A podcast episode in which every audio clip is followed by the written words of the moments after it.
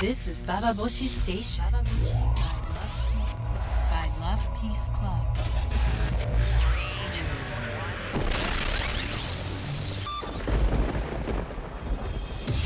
インターネットラジオのバボシ北原みのりです、えー先週は笹野みちるさんとお送りしましたが今週から一人ででもいろんなゲストを呼んでね今年はやっていきたいなと思ってますのでよろしくお願いします、えー最近ですね私はツイッターとかフェイスブックとかなんかもうネットをやってるととても皆さん忙しくないですか？なんかいろんな人からのね情報が入ってきてそれで YouTube 見ようとかあこの音楽聴こうとかやっていくとあっという間に1時間とか2時間とか経っちゃって私何やってたんだろうみたいなことが多いんですけれども、えーそんな中で先週読んだあの最近読んだの岩波書店のね「世界」っていう、まあ、小難しい雑誌がありますけれどもそこであの熊健吾さんという建築家の方が話していた、まあ、とても話がとても面白かったんですよ。それはねあの、まあ、首相官邸っていうのはどういうふうに作られていたのかはいっていう話なわけよでそれが聞いてると、まあ、今の政治の混迷ぶりを象徴するような、まあ、感じなんじゃないかってことを熊健吾さんと三栗谷隆さんっていうね東大の先生が2人で話してるんですよ。あの例えばさあの建築は首相官邸は有名な建築士例えば、まあ、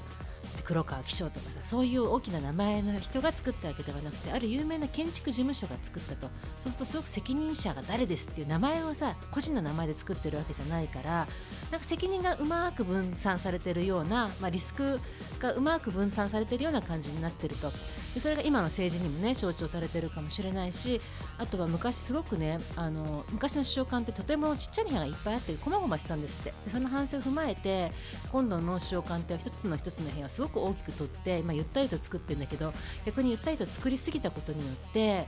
首相の総理の部屋がねとても奥であのなんかちょっとした様子に立っていけるような感じじゃなくていろんなことが、まあ、気軽じゃない。で総理はすごく孤独が深まってんじゃないかみたいなことをね書いてあって、まあ、いろんなことがさああともう1個あった。あのテレビで見てると菅総理が入ってくるときにいつも竹がちらちら見えたりしませんか？あのテレビ画面の端っこの方に。あれね部屋の中に生えてる竹で実は竹って風通しが良くないとすぐ枯れちゃうらしいんですけどそういうこともあってあの竹すぐ枯れちゃうんだって。であの竹を変えるのに竹が枯れちゃってるから毎年毎年変えるのに結構莫大なお金がかかってると。でそんなことならってさ本当なら建築家って予想して植えなきゃいけないものをそういうことも想像できなかったっていうことも、まあ、批判の対象になってるんだけれども。つまりは、まあ、先がどう見えるかってことを考える力もなくリスク回避ということでなんか責任を分担させる方に力が回っていて、まあ、そういうふうに作られた首相官邸で行われている今の政治っていうのがなんか象徴してるよねみたいな話をしていたんだけどその中であの、まあ、興味深いなと思ったのはさあの、まあ、情報ってことなんですよね。そのこんだけ情報社会になってくると、まあ、インターネットもあるんだから実はどこで仕事しててもいいじゃないって話になるんだけれどもこんだけ情報があるとすぐその場に現場で駆けつけられるこんなに情報があるのにお前はなんでその場にいなかったんだってことを逆に責められるようになっていて情報があればあるからこそ、まあ、人はどんどん情報に縛られて物理的にも忙しくなっていくんじゃないかみたいな話だったんですよ。まあ、そういうことを言って私もさそう分かってんだけどと思いながらツイッターとかフェイスブックとかさあのやってどんどん自分が忙しくなってるような気がするんですけども、まあ、だからあえてやっぱ新聞とかね本とかその一方通行なんていうんだツイッターとかやっぱりフェイスブックとか双方向な感じとかいろんな人の情報が入ってくるけども自分でちゃんと選んでゆっくりと読んで紙を触っていくみたいな感じってなんとなく大事かなと思っていて、まあ、最近は意識して雑誌とか新聞とかかなり読むようにしてるんですけどもその中であの私がとても最近楽しみにしているのが東京新聞の金原ひとみさんのあのコラムなんですよ。多分ね読んでる人も多いと思うんですけど金原さんのコラムって大体あの99.9%夫の愚痴。これがね面白くていつ金原さんは別れるんでしょう。もうこれはもし金原ひとみさんが聞いてることがもし万が一あるんだったら私は金原さんの人金原ひとみさんの本当にあのもうとんでもない男にしかあの読めないんですけれども、まあ、育児はしないわ。あのまあ妻とか母であるってことに対してすごく聖性あれですよセイントですよ。あの聖子ちゃんのせいね。聖性を求めるような感性を持つ夫に対して金原さんはもう本当に抗議と怒りとなんだあんたわかんないのってことをもう全身を振り絞って書いてるコラムだと思うんですよ。で今こお子さんも小さくて彼女27歳かな。で夫が全く育児を手伝わないって書いてるのね。そのさんも手伝わないって書いちゃう彼女の、まあ、世代なのか分かんないんですけども20代だよね。手伝ってくれない夫への苛立ちよっていうことを、まあ、か書けてるんだけどその手伝わないって言葉にも私はさヒリヒリしちゃうんですよ。育児手伝うとか手伝わないお父さんでしょ？旦那でしょ？自分の子供でしょ？にで金原さんが東京新聞で連載していることもまさか知らないはずもなくそれでもあの育児を関わらない。でもう金原さんもう育児の色勢寸前というか多分真っ最中な状況のコラムなんですけど毎回ね。あのそれでも夫が金原さんの育児に関わってこない。もう金原さんの育児っていうか自分の子供の育児に関わってこないっていう状況を読んでる側としてはもうすごくピリピリヒリヒリヒリヒリくるんですけども、まあ、そういうような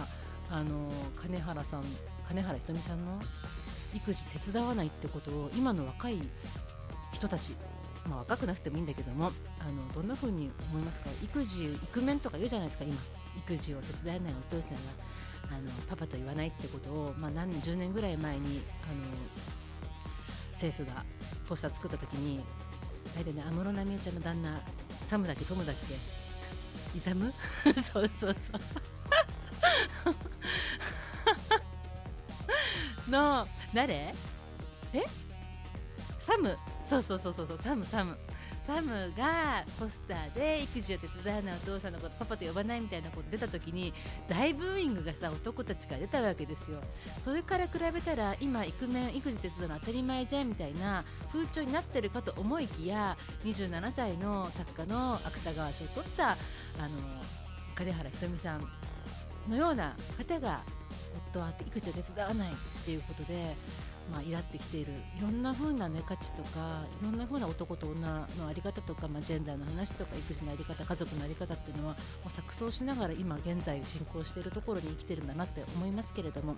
えーそんなことを思ったりツイッターしたりフェイスブックしたり情報でガチ絡めになりながらもでもまあポッドキャストバーボシ聞いてくださってありがとうございます。私もいろんなことを話していきたいと思ってますので皆さんもあれですねあのこんなことを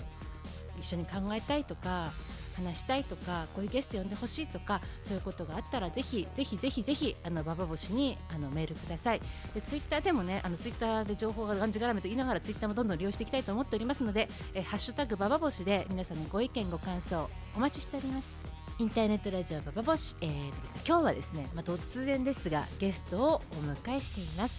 えーライピースクラブの、あのコラムでもまた本当にあった笑える話別冊でもあの、まあ、連載している FTM のアンティルさんに来ていただいております。アンティルさんね、あのまあ、FTM で、まあ、なんて言うでしょうフィーメルというメールですよね。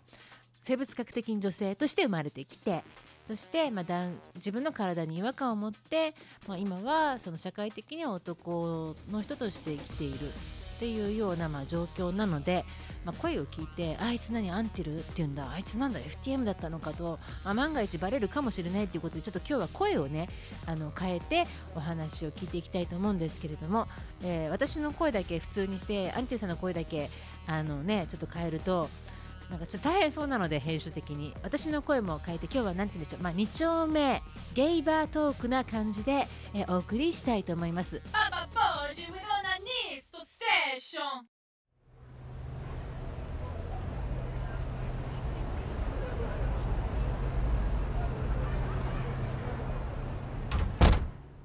バ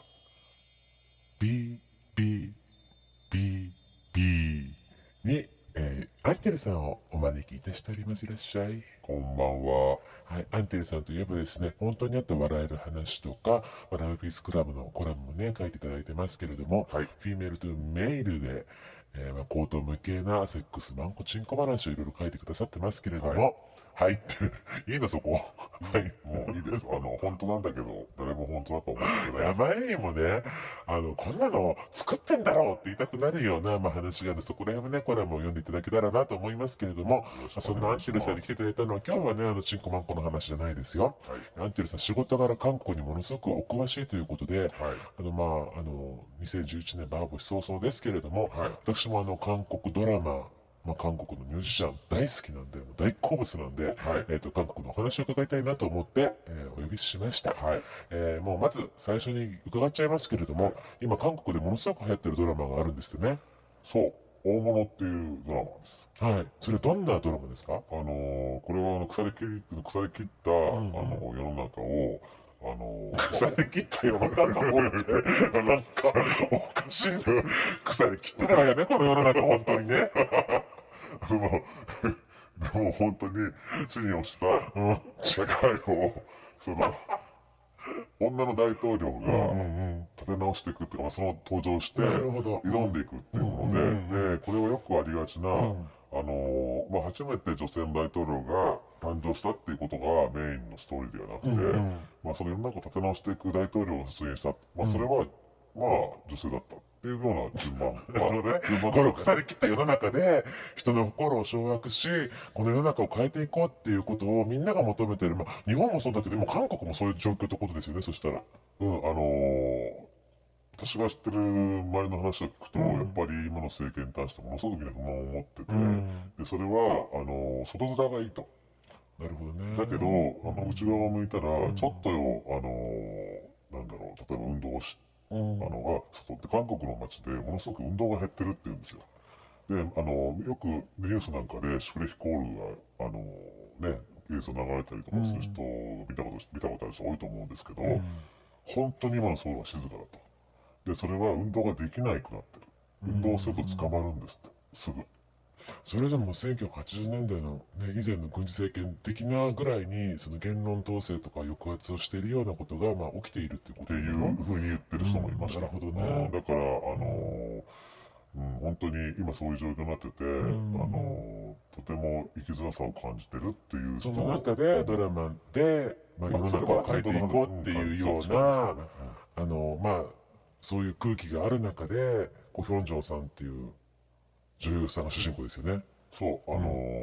ーね、コ・ヒョンジョンさんは、キラさんはよく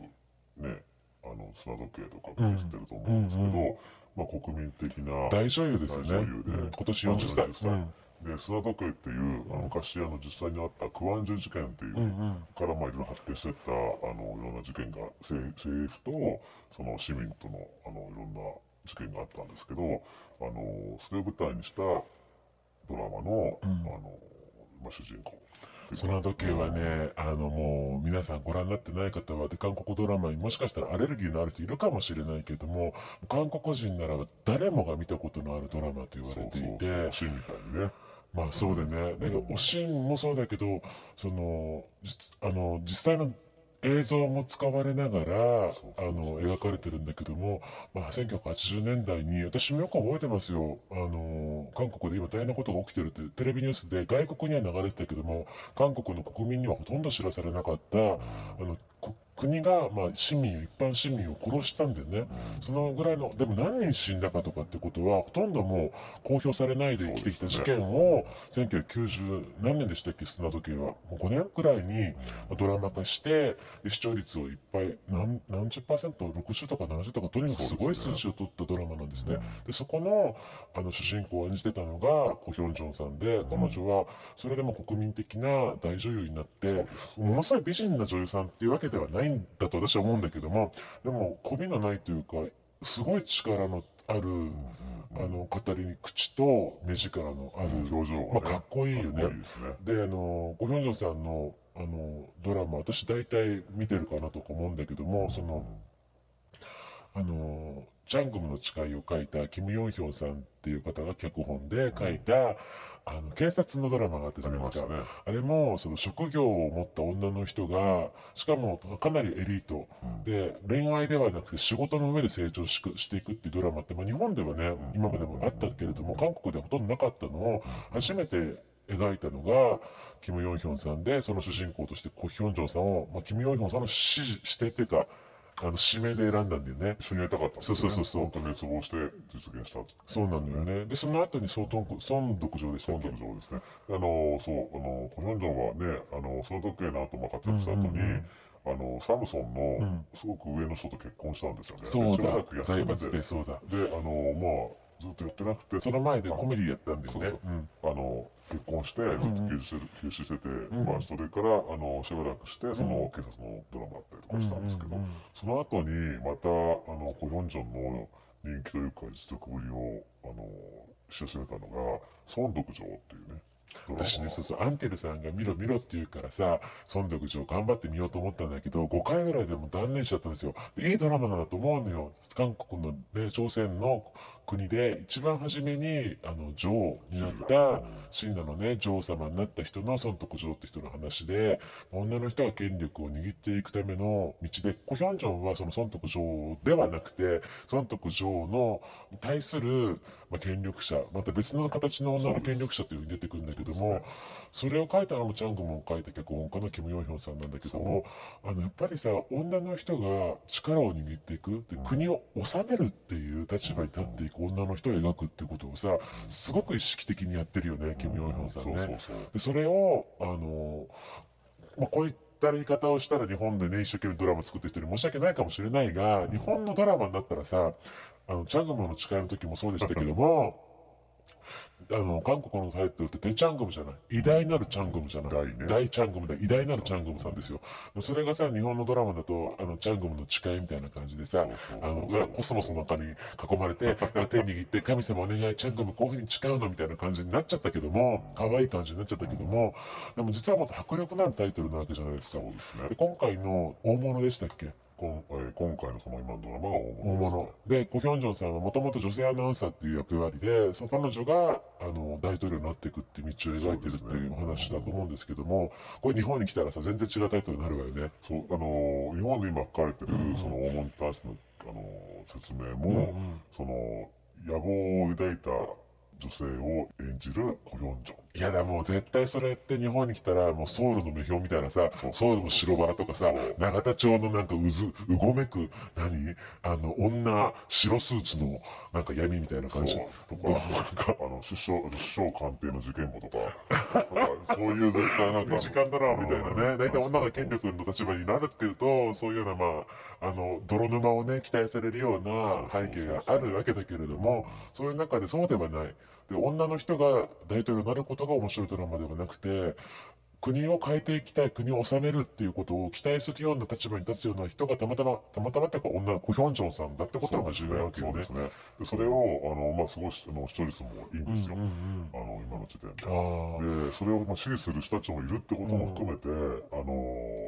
すごくそこが面白いって私分かんないところなんですけど韓国私大好きなんだけどもいまいち中には入っていけないところがあって友達がいてもやっぱ韓国語下手だから本当に深く入っていけないじゃないですか。なんていうさ、まあ、韓国語もうまいからねいろいろ友達がいると思うんだけれどもでもその韓国といえば私は韓国って面白いよ韓国素敵だよもう本当になんかそのね韓国の俳優ですねもう胸板も熱くてなんか本当にあの乳首綺麗だしもうどうしていいか分かんないみたいな話するとでも韓国ってうるさいよ韓国ってあの男尊女卑すごいよとか。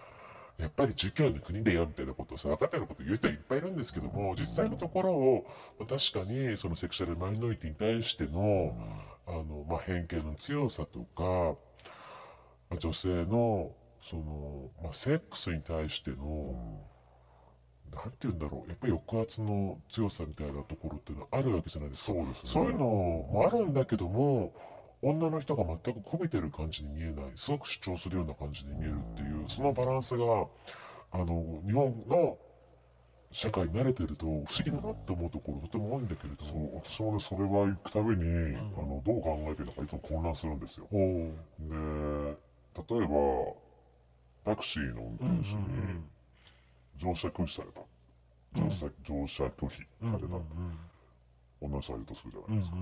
そこで街で「この野郎わー!」って叫んでいやーってな。も、うん。そうそういやーって言ってもまあ普通なんですよ。おえあの女の人おかしいっていう目ではない、まあまあ、うん、怒ってるね。っていう一面もありながら例えば夫婦でね、あの私とその、えーとまあ、ご50代ぐらいの夫婦2人と食事をしていると、そこでやっぱり男はまあもう絵に描いたようなあの男像なんですよね。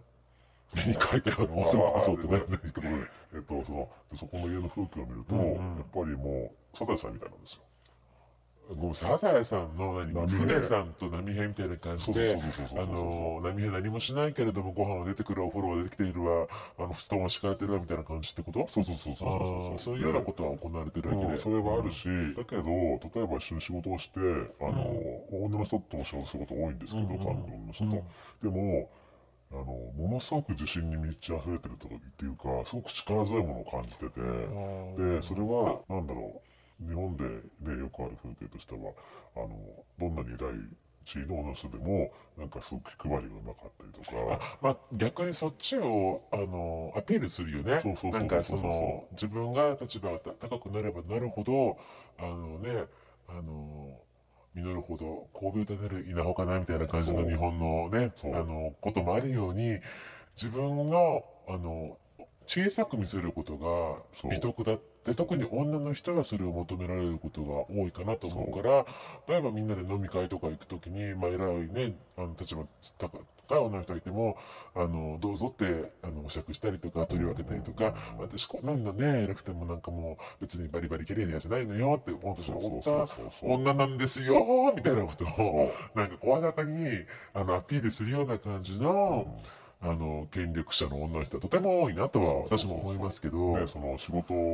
人であるっていうのと、うん。女である部分っていうのを両方とも持ってないという。さそうもうやめようよ仕事と家庭両立してますみたいなことをアピールするの。どうでもいいそんな話はっていうさ両立とかそういう言葉がもう意味わかんないって感じなの。みんな両立してるよとか生きてりゃいろんなことやってんだよとか3 個も4個も5個もやってないよって話じゃない。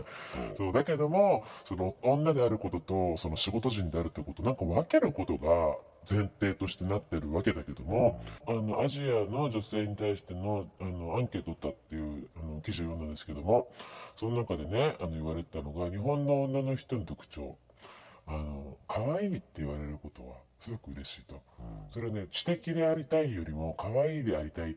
可愛くありたいっていう風に願う女の人がアジアの中で日本だけが上回ったんだって。ってことはやっぱりその可愛く知的であることとかあの、まあ、頭が良くてなんか仕事ができるとかそういうことに価値があるとは思っていなくて愛されるいい人だと思われる好かれるってことにあの価値を置きたいっていう女の人が多いわけですしそうすることの方が生きやすいっていうことがそうそうそあうるわけじゃない。多分その嫌われないようにしようとかそういうような働き方を気の配り方をするんだけども韓国のドラマ見ていて思うのはあの言いたいことを言う。そこで人間関係が壊れるかもっていう心配っていうよりもちゃんと言いたいことを言ってあの本当に人間関係が壊れる時って何も喋らなくなる時であって言いたいことを言ってる間は人間関係は壊れないんだよねっていうことをさ、まあ、ドラマだよ。ドラマだけどもそれをすごく感じるんだよね。そうチャングンもねそうだったし、ね、そうそうそうそう。ちゃんと自分の言いたいことをきちんと言おう。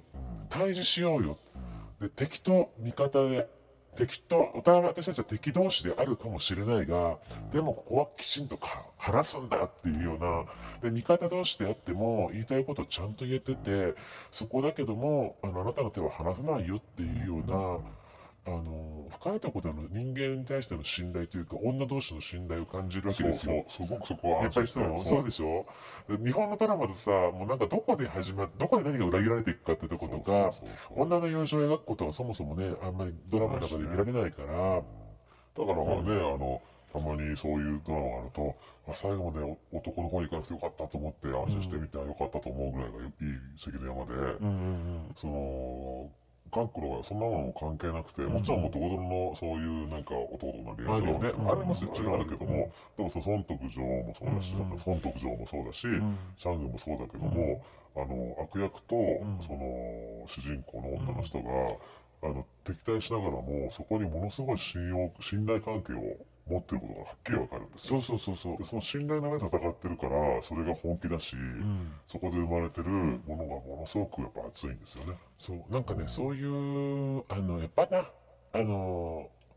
まあ女の友情だね。なんかそれを私は、まあ、韓国のドラマにハマったのは女の友情だしで、あとは音楽でやっぱ東方神起とかのさ、まあ、胸板とその乳首のピンクさとさ、まあ、東方神起の乳首まだ見て、ちゃんとは見てないんですけども、そういう肩幅の広さとかさ、そういうのに、まあ、そういうようなものも感じるんだけども、ベースのところにある、きちんと言いたいことをはっきりと言って大丈夫だよっていう女の強さみたいなのをドラマから感じるからね。でそれは、あの、日本と比べるとかそういうことではなくて、韓国に生きる女の人が決してなんて言うんだろう。やっぱり、あの、生きやすいとは私は思わないし、そう。あの、なんかただドラマだけ見て、ああ、綺麗な人かっこいい素敵みたいな感じだけでもないんだけど、でも、あの、そこだよね、その女の人のイメージとか、これがかっこいい女だ、これが、あの、女の友情だっていうところがあるってことを信じられる、その力を感じるだけでも、もうぜひみんな韓国ドラマちょっといっぱい見ませんか？みたいな気持ちになるわ。だから今流行ってるカラーにしても少女少女時代にしても、あのまあその不安の日本人の,、うん。あの人たち大体まあ結構小中高ぐらいが多いんだけども、うん。うん。まあ、その人たちインタビュー取ってみたら「うん。何ですけども?」って言ったらうん「かっこいいから。そうだよね。あの自分もそうなりたい、うんうん。強いしうまいし、うん。あの綺麗だし、うんうん。だから好きなんだって言うんですよ。あそうそうそう。だからあの強いって入ってるよねちょっとビターな感じのかっこよさとか、だからそのこびる感じじゃない。うん。そうそう。もうほんとさ私別にあの日本嫌いじゃないんですよ。嫌いじゃないんですけれどもでも本当にそのなんかプルって震える感じとかさなんか女の子はなんかシャッキリしてないじゃん。うん。シュッとしてないというかなんかプルプルプルプル震えてる感じが可愛いとかえー、でも、みたいな喋り方をすることが、なんかもう、子供の時から、この喋り方、この舌ったらずが良しとされてるから、こういうふうに喋っちゃうようになったんだろうな、みたいなのを見てると、あの、もうなんかそこで違う、こんなかっこいい感じじゃない女の人を見ると、なんかイラッとくる自分がいるわけですよね。そういう中でドラマ、韓国ドラマ見ると、こんな近い国なのに、この男尊女卑ぐらいは、まあ、大してね、変わらないはずなのに、まあね、ひどい部分もあるしね、逆にね。そう。だけども、女の人のイメージのかっこよさってものに対しては、ちょっと考えさせられるところはすごくあるよね。すごく今韓国のそういうエンターテインメントを見ていくと、うんその女の持つパワーと感じることができて、すごい面白い。ということでね、まあ、時々アンテルさんには、じゃあ、あの、韓国のドラマについていろいろとね、あの、今どんな女が流行ってるのとか、そんな話をなんか聞いていきたいなとか思うわ。ちなみに今流行ってる K-POP K-POP のうんキーワードは野獣野獣系です。まあ、これ去年からもさそれ聞いただけけでなんか万個順なんだけど、確かにね、なんかさ、若い獣が本当日本に少なくなったとは言われているけれども、本当そうかもしれないね。それで、ちょっと野獣じゃ私もチェックしてみたいな。じゃあね、BBB あの、5000円、いらない1万5000円、3万円でも置いてきなさい、お釣りじゃないけど。さようならさ。ようなら、どうもありがとう、アンテレさんでした。インターネットラジオババボシ、えー今日も最後まで聞いていただいてありがとうございました。まあアンティルさんねあの韓国に詳しいということでいろいろとあの話を聞いてたんですけども本当ねあの韓国ドラマあの見たことある人もまあ多いとは思いますけれどもなんでこんなに面白いんだろうって私でもわからないんだけれどもズブズブとハマっていきます。そのことの答えが今日はちょっと一つ分かってるような気がすると思うわ。やっぱりその女の人が言いたい放題まあねあのドラマの中って話もありますけれどもその言いたい放題な感じの女の人がなんか自由に生きてる感じの女の人が痛く見えないっていうところってすごく大きいなと思うんですよね。で日本のさドラマとかさあの見てるとあのまあ頑張ってる女とか一人で張り切ってる女っていうのが必ずなんかちょっと痛くて寂しい。実はあのなんか男の抱擁をどこかで求めている寂しい。みたいなさ感じのところがねなんかあのあったりするじゃないですか。そういうのがあの、まあ、韓国ドラマに一切ないとは言いませんけれどもでもそんなとこに生きてんじゃねえよみたいなところをあのきちんと描かれてるような感じがまあそれは外国人から見たまあ幻想ってところもあるかなとは思うがそれでもそこが日本の女の人が描かれている日本のドラマを見てるよりもあの言いたい放題言ってそれでも関係が壊れないあの私は私っていうところをきちんと生きてる女の人のドラマをあの韓国に見るとあのとても楽しいというかねあの気持ちになることありますよ。言いたいこと言って関係が壊れないっていうことの凄さをちょっと考えてみませんか？なんか言いたいこと言えないくせに関係が壊れてることってすごく多いじゃない？あの人間関係の話とかいろいろ聞いてるとさみんな悪口言い合って陰ででも本当に本人には伝えてない。だけど空気読めよって言うと陰湿な空気を放っている。もしくはネットでブログで悪口書く。そういうような言葉ではなくて本人にまっすぐぶつけられる言葉を